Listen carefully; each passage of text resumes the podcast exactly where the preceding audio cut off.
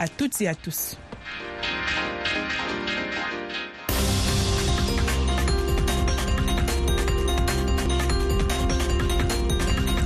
Jean-Roger Billon à ce micro pour Le Monde aujourd'hui au sommaire de cette édition du lundi 12 février 2024.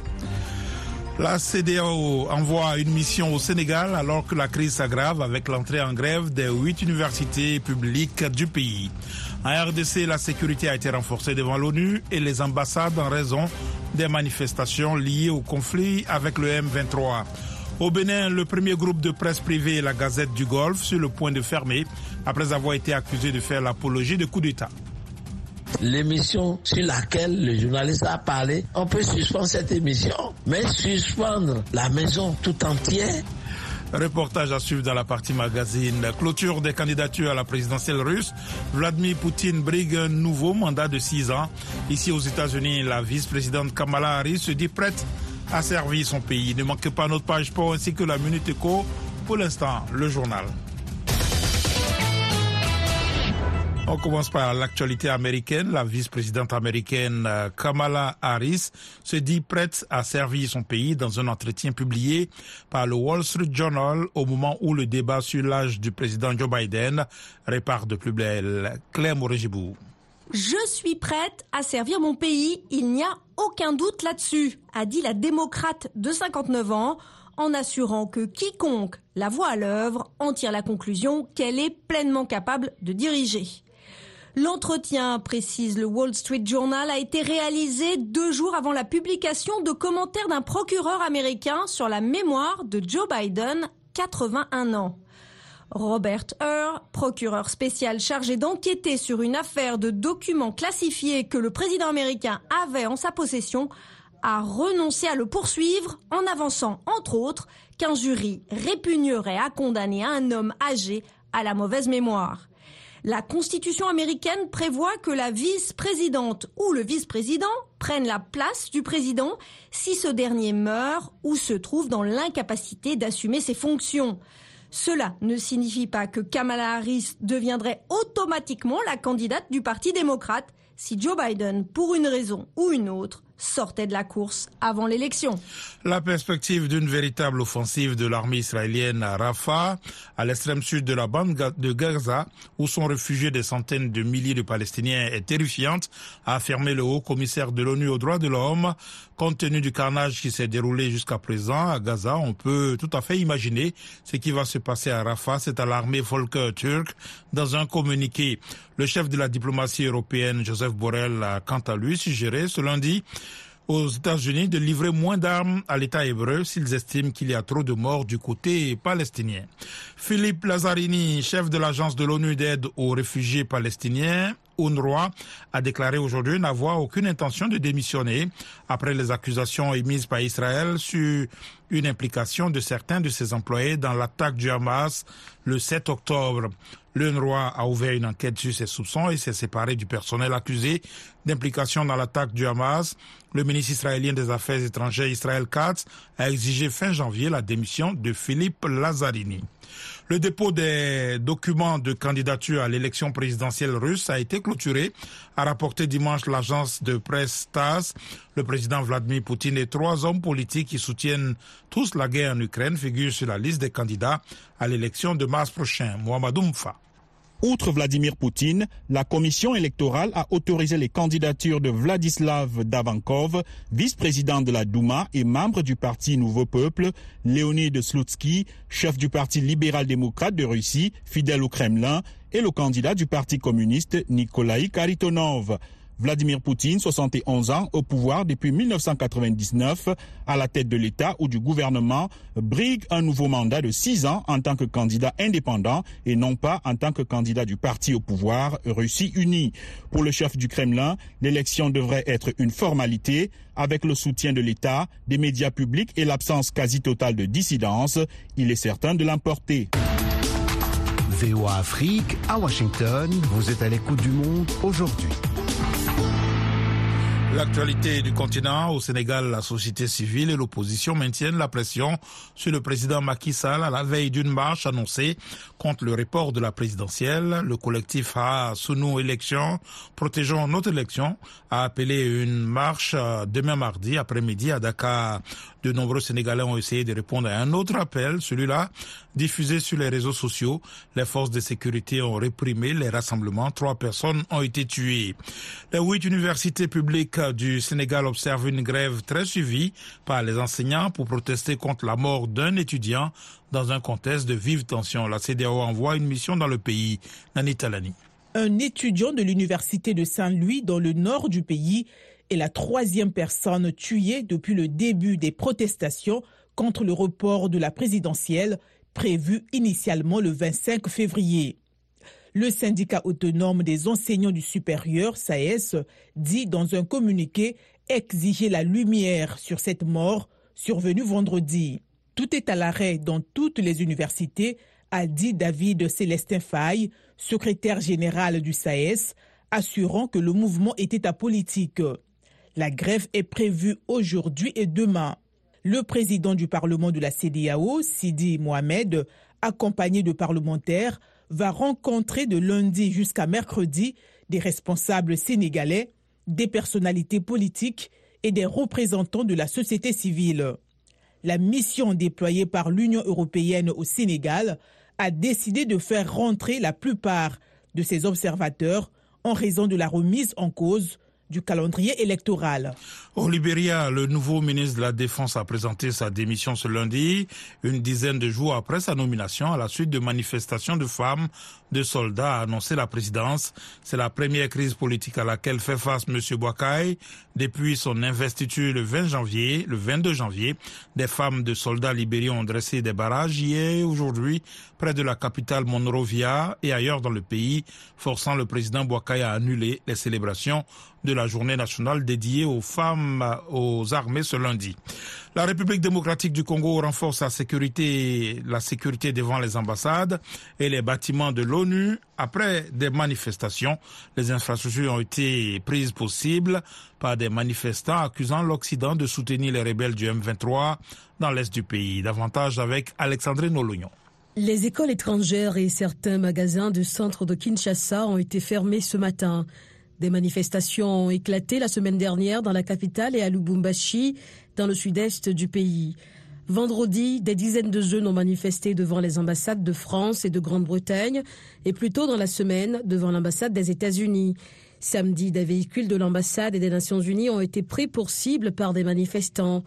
Les affrontements se sont intensifiés récemment autour de la ville de Goma, capitale du Nord Kivu, forçant des milliers de personnes à fuir. Selon un document interne de l'ONU consulté par l'AFP, des éléments de l'armée rwandaise soutenant les rebelles du M23 dans l'est du pays ont lancé mercredi un missile solaire contre un drone d'observation de l'ONU. Ni les Nations Unies ni l'armée congolaise n'ont pour l'instant commenté cet incident. Et dans l'est de la RDC, au moins trois personnes ont été tuées et une dizaine d'autres blessées ce lundi lorsqu'une bombe est tombée dans un camp de déplacés pris dans les combats entre les forces gouvernementales et les rebelles du M23. De violents combats se sont poursuivis toute la journée dans la région de Saké, localité située à une vingtaine de kilomètres à l'ouest de Goma et considérée comme un verrou sur la route de la capitale provinciale du Nord Kivu. Le premier parti d'opposition en Afrique du Sud a réclamé aujourd'hui aux autorités une enquête sur les agissements du vice-président du pays après des accusations de corruption dans la presse locale et à quelques mois d'élections générales à risque pour le parti au pouvoir. Selon plusieurs enquêtes parues dans les médias sud-africains, Paul Machatile mènerait un train de vue de luxe, séjournant notamment dans des propriétés cossues appartenant à des proches en échange de faveurs accordées, entre autres dans le cadre de marché. Au moins 17 ressortissants tunisiens qui se trouvaient à bord d'un navire qui se dirigeait vers les côtes italiennes sont portés disparus, a annoncé ce lundi la garde nationale tunisienne. Les disparus, dont un enfant de 5 ans, sont montés à bord d'un bateau de pêche à Bizerte. Dans le nord de la Tunisie. La semaine dernière, les gardes-côtes et les forces de la marine, accompagnés d'un hélicoptère, ont lancé des opérations de recherche. Et puis, le Nigérien pleure aujourd'hui la mort de Roosevelt Herbert Wigwe, le PDG d'Access Bank Holding. Wigwe, sa femme, son fils et d'autres personnes ont trouvé la mort vendredi lorsque leur hélicoptère s'est écrasé en Californie. Voilà pour le journal, vous suivez VOA Afrique. À présent, la Minute Éco avec Nani Talani. La société HPX annonce avoir signé une lettre d'intention avec le gouvernement libérien et Gouma Africa Group pour développer un cadre accordant des droits exclusifs de développement, de financement et d'octroi de droits d'exploitation pour le projet Liberty Corridor. Ce projet comprend aussi un nouveau chemin de fer reliant le district de Nimba en Guinée à un nouveau port libérien en eau profonde. Le Niger a fermé son espace aérien aux vols commerciaux en provenance ou à destination du Nigeria, indique l'Agence pour la sécurité de la navigation aérienne en Afrique et à Madagascar à Sekna. L'espace aérien nigérien reste ouvert aux autres vols commerciaux internationaux et nationaux ajoute l'agence. Elle précise que ces restrictions n'affectent pas les vols commerciaux qui survolent l'espace aérien du Nigeria, sont si posés. Pour terminer, le Botswana a repris ses ventes aux enchères de diamants en janvier, a annoncé mardi son directeur général après une interruption de deux mois l'année dernière, alors que l'industrie dans son ensemble faisait face à une surabondance de stocks.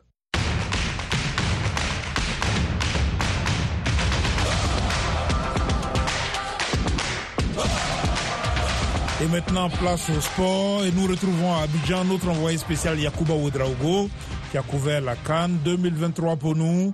Vous le savez, le pays hôte, la Côte d'Ivoire, a remporté sa Cannes devant le Nigeria, battu 2 buts à 1 au stade Alassane Ouattara de Bimpe. Bonsoir Yakuba.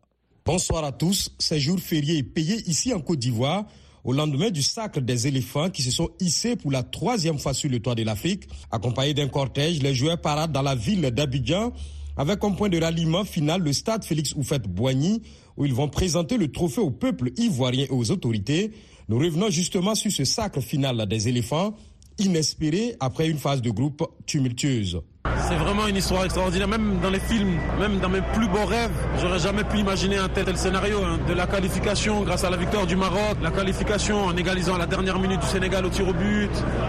Un jour contre le Mali, on était à 10 très très tôt mené à 15 minutes de la fin, on revient à la 90e minute, on marque le but de la victoire à la 120e minute. Après le Congo, on gagne 1-0, mais ça a été difficile parce que c'est une très très bonne équipe. Et là, le Nigeria, on est mené encore à 1-0, même si là, sur ce match, on avait, on avait la maîtrise. Mais on n'a rien lâché, on s'est battu jusqu'au bout. Et Cette canne-là, on a été la chercher vraiment à la mérite. Emers Faye, sélectionné par intérim de la Côte d'Ivoire. Et oui, c'est l'histoire d'une Côte d'Ivoire aujourd'hui championne d'Afrique, alors qu'elle avait mal entamé cette compétition, disons, en phase de groupe. Merci, merci au peuple joueur ivoirien. félicitations aux éléphants. Merci au Maroc. Merci au Maroc. Ibrahim Mboup, journaliste sénégalais. C'est un scénario hollywoodien incroyable. Jamais dans l'histoire de la Coupe d'Afrique, on a vu une équipe qui perd deux matchs de groupe et qui se retrouve en finale. Pour la gagner, c'est un parcours atypique le changement de coach. MS Faye est venu avec des idées nouvelles, euh, des choix cohérents, payants. Il a fait des choix courageux. Moi, je pense que c'est l'un des héros l'un des artisans de ce sacre-là. Cette canne est une réussite totale hein, de la vie de certains observateurs en termes de niveau de la compétition. Ibrahim Mbouk, journaliste sénégalais. On a eu de bons matchs, des matchs de, de qualité. D'habitude, les matchs de Cannes sont très physiques, très serrés. Certains viennent euh, pour mettre le bus derrière. Mais j'ai vu des équipes joueuses qui, ont eu de la possession, qui ont pris des initiatives et euh, qui ont eu à, être efficaces. Par exemple, dans la phase de groupe, si je ne m'abuse, on a eu 89 buts. C'est une première dans l'histoire de cette Coupe d'Afrique des euh, Nations. Là, on n'est pas loin des 120 buts. Je n'ai pas encore tous les chiffres en tête, mais le niveau a beaucoup euh, évolué. Ça s'est sensiblement amélioré. Et tout cela montre que le football africain progresse et que la Cannes aussi a beaucoup progressé en termes de qualité. Yacouba Abidjan, pour VOA Afrique.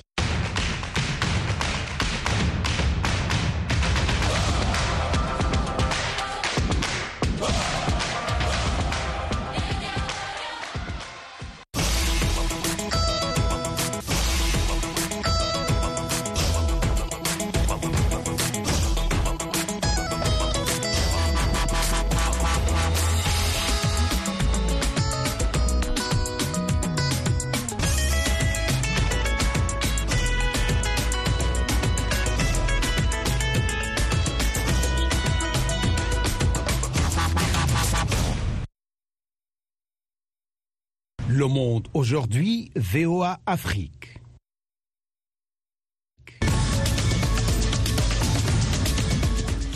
Vous êtes à l'écoute du monde aujourd'hui sur VOA Afrique. Jean-Roger Billon de retour avec vous pour les dossiers du jour.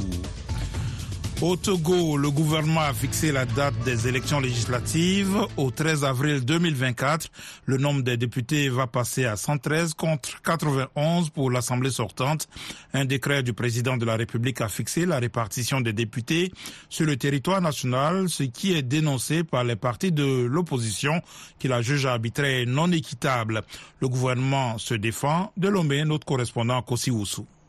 À l'Alliance nationale pour le changement, ANC, on estime que la répartition des sièges des 113 députés sur le territoire national est arbitraire et creuse davantage l'inégalité entre les Togolais au lieu de la corriger. Éric Dupuis, conseiller du président national de l'ANC. La région maritime, qui rassemble 44% de la population totale, est créditée de 31 sièges de députés. Par contre, toute la région de la Cara, 12% de la population nationale, se voit octroyer 19 sièges de députés, alors que la seule préfecture du Golfe, 16% de la population nationale, n'est créditée que de 8 sièges.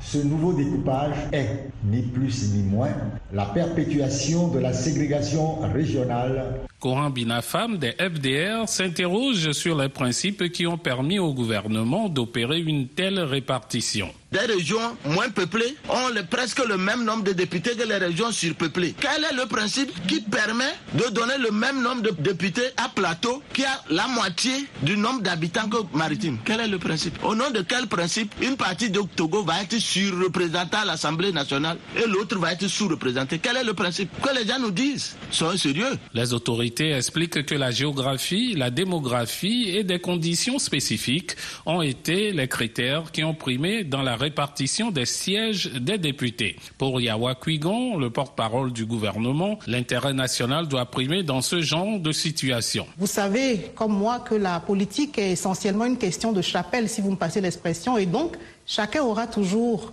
un penchant à plaider pour sa chapelle. Ceci étant dit, j'ai envie de nous suggérer à nous tous de distinguer l'objectif du subjectif et au final de ne s'attacher qu'à l'intérêt général. La nouvelle répartition des députés va permettre à neuf préfectures de devenir des circonscriptions électorales autonomes. C'est le cas de la préfecture de Bamono qui pourra désormais élire ses propres députés à la grande satisfaction de Koku Monchon, un natif du milieu. Je peux dire que vraiment c'est un grand pas. Auparavant, lorsque la préfecture de Bamono a été rattachée à celle de la préfecture des lacs, nous n'avons pas de porte-parole direct. Mais cette fois-ci, la chance nous est accordée pour que nos voix soient portées plus haut devant les plus hautes autorités de notre pays. C'est une grande joie. Les législatives vont se dérouler dans un contexte particulier en raison de la situation sécuritaire dans le nord du pays, frontalier au Burkina Faso, qui subit des attaques régulières de terroristes. Une force spéciale de près de 12 000 hommes est créée pour la sécurisation de tout le processus électoral. Kossi Lomé pour VOA Afrique. Washington, la voix de l'Amérique, vous êtes à l'écoute du monde aujourd'hui. Retrouvez-nous aussi sur Internet, Facebook et sur votre portable. Au Bénin, le groupe de presse La Gazette du Golfe a été suspendu dans la foulée de la crise survenue au lendemain du coup d'État militaire au Niger. La haute autorité de l'audiovisuel et de la communication accuse ce média privé d'avoir fait l'apologie de coup d'État, une décision qui dure depuis six mois et qui plonge le personnel dans une grande détresse. Les précisions avec notre correspondante à Cotonou, Ginette Fleuradandé.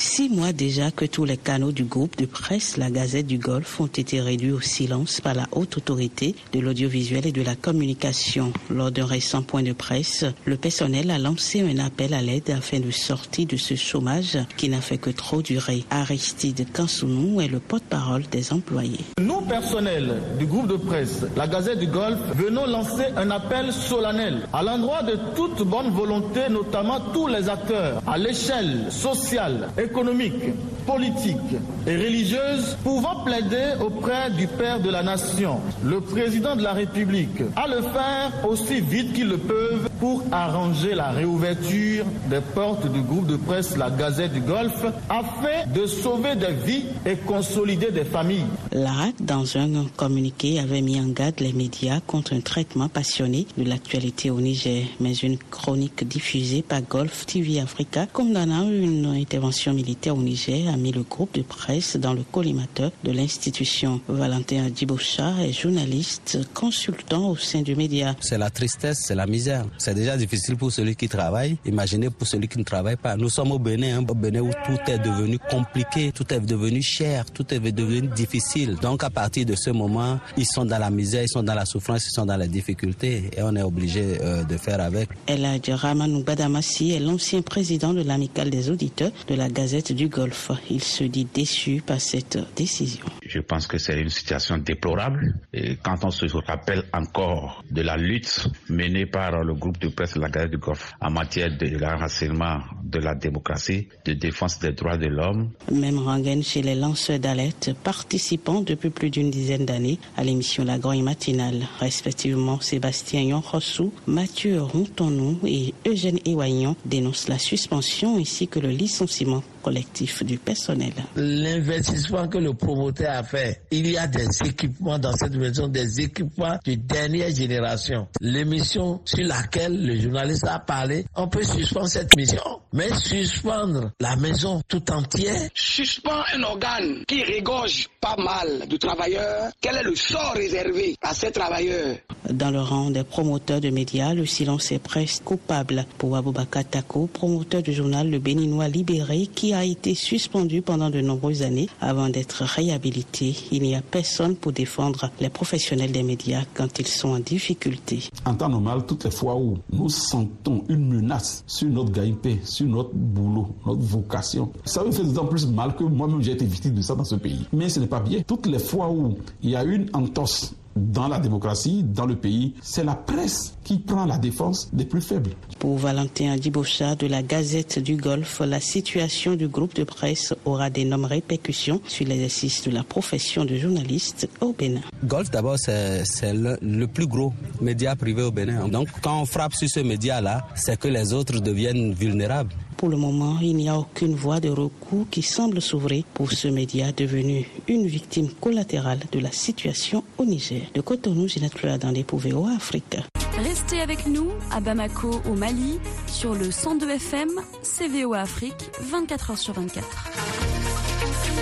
Le 15 janvier dernier, les autorités ivoiriennes ont pris la décision de suspendre temporairement l'exportation d'une vingtaine de produits, dont certains très consommés dans les pays voisins. La mesure prise par Abidjan a des incidences sur les coûts de ces produits au Mali. Reportage à Bamako de notre correspondant Mohamed Danyoko. Au niveau du monument La Tour de l'Afrique de Bamako, les vendeurs de bananes plantains à locaux Avocats, attiéqués et autres produits majoritairement importés de la Côte d'Ivoire tiennent leur commerce. Entre les bruits des passants et les klaxons des voitures, les commerçants marchandent fort pour convaincre les clients en les expliquant que les quantités ont baissé à cause de la mesure prise par la Côte d'Ivoire d'interdire l'exportation de certains produits pour une durée de six mois. Septiagénaire, Habissi guette le passage des clients qui se font de plus en plus rares à cause de la hausse des prix. Cette mesure a rendu le commerce un peu difficile. Nos clients habituels viennent rarement. Avant, le tas de 9 voire 10 bananes plantains était vendu à 500 francs CFA. Mais aujourd'hui, pour le même prix, le client n'a que 4 bananes. Son voisin, Hamidou Bokoum, déplore une situation qui doit vite prendre fin au risque de voir une rupture de stock. Nous, les détaillants, achetions la banane 5 à 200 francs CFA pour le revendre à 8 à 500 francs CFA. Mais il est impossible de l'avoir à ce prix aujourd'hui. C'est devenu trop cher. Un autre produit assez consommé et qui est frappé par cette mesure de suspension est le quinqueliba. Ces feuilles de tisane sont beaucoup consommées, surtout pendant le mois de Ramadan qui débute dans un mois. Même si les commerçants ont des alternatives par rapport à ce produit, celui en provenance de la Côte d'Ivoire est selon Bintou Kanté de bien meilleure qualité. Nous vendions le sac de Kenkeliba à 2000 francs CFA, mais c'est vendu maintenant entre 2500 et 3000 francs CFA. Il nous arrivait de céder le sac même à 1500 francs CFA. Il est vrai que nous recevons du Kenkeliba de la Guinée, mais les clients préfèrent celui de la Côte d'Ivoire à cause de son goût. Si le prix de la banane plantain a augmenté, les commerçants témoignent qu'en ce qui concerne la tieke, l'avocat et les autres produits, ce n'est pas encore le cas. Mohamed Danyoko pour VOA Afrique, Bamako. This is the voice of America. Washington, DC. Malgré toutes les critiques, le premier ministre israélien Benjamin Netanyahou a défendu son intention de lancer une opération militaire terrestre à Rafah, ville frontalière à l'Égypte qui abrite plus d'un million de Palestiniens qui disent n'avoir nulle part où aller. Le point avec Véronica Balderas Iglesias de la VOA, le récit Lionel Gaïma. Il y a quelques jours, le président américain Joe Biden a qualifié la réponse militaire dans la bande de Gaza de démesurée. Peu après, le premier ministre israélien Benjamin Netanyahu est apparu dans l'émission This Week sur ABC et a rappelé au monde l'attaque meurtrière du Hamas. Nous avons été attaqués, une attaque non provoquée, une attaque meurtrière le 7 octobre, la pire attaque contre le peuple juif depuis l'Holocauste. Et laissez-moi vous dire que je pense que nous avons répondu d'une manière qui s'en prend aux terroristes et qui tente de minimiser la population civile dans laquelle les terroristes se cachent et les utilisent comme boucliers humains. Plus de 28 000 Palestiniens, dont un grand nombre de femmes et d'enfants, ont été tués depuis le 7 octobre, selon le ministère de la Santé du Hamas qui contrôle la bande de Gaza. M. Netanyahou a rejeté ces chiffres, ajoutant que si un plan est en cours d'élaboration pour mettre les civils à l'abri, son armée va poursuivre l'opération terrestre à Rafah. Plus de 1 400 000 Palestiniens, dont de nombreux déplacés, ont trouvé refuge dans cette ville et la frontière avec l'Égypte est toujours fermée. L'Arabie saoudite, l'Égypte et le Royaume-Uni ont fait part de leurs inquiétudes. Ceux qui disent qu'il ne faut en aucun cas entrer dans Rafah disent en réalité perdez la guerre, gardez le Hamas là où il est et le Hamas a promis de refaire le massacre du 7 octobre encore et encore. Des familles entières vivent sous des tentes à Rafah et disent qu'elles n'ont nulle part où aller. Laila Abou Mustafa est l'une d'entre elles. S'il y a d'autres déplacements, je ne bougerai pas. Je suis à la frontière égyptienne d'un côté et à l'est de Rafah de l'autre. Je suis coincé. Pendant ce temps, à Tel Aviv, des manifestants réclamant la libération des otages aux mains du Hamas ont bloqué samedi l'autoroute Ayalon. L'oncle d'Efrat Machikwa est toujours en captivité. Nous sommes ici pour dire à tout le monde que nous en avons assez de ce qui se passe. Nous savons que le peuple est avec nous, mais nous n'avons pas l'impression que le gouvernement le soit, et il est grand temps. Sur la chaîne ABC, il a été demandé à M. Netanyahou s'il savait combien des quelques 132 otages en captivité sont encore en vie. Je pense qu'il y en a suffisamment pour justifier les efforts que nous déployons et nous allons faire de notre mieux pour récupérer tous ceux qui sont en vie et franchement aussi les corps de ceux qui sont morts.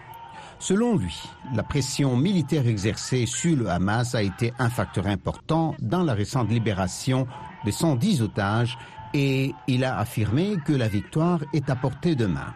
Tôt ce lundi, Israël a libéré deux otages détenus à Rafah, ultime cible affichée de son offensive dans la bande de Gaza. Le Monde aujourd'hui, c'est la fin de cette édition. Merci de l'avoir suivi. Jean-Roger Billon à ce micro, à la mise en onde, Georges Léonard Sagno. Un grand merci à la rédaction et à toute l'équipe de production.